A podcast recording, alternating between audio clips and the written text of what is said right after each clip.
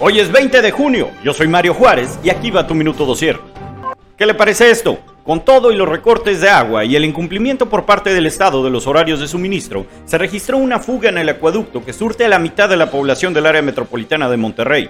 Por lo menos San Nicolás, Guadalupe, Escobedo, García, Apodaca y Juárez están siendo afectados por el daño presentado en el ducto de la presa El Cuchillo, el director de Agua y Drenaje de Monterrey, Juan Ignacio Barragán, advirtió que por lo menos estos municipios no tendrán acceso a la red de agua potable hasta el martes.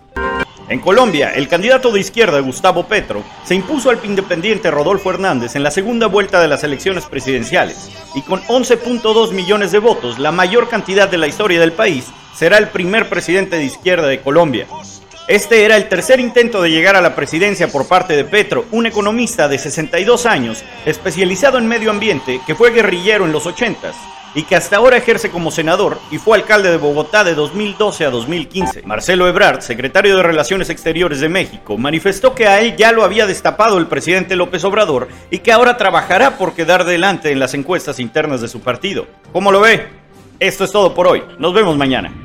Escucha Minuto Dosier por Spotify y nuestro canal de YouTube.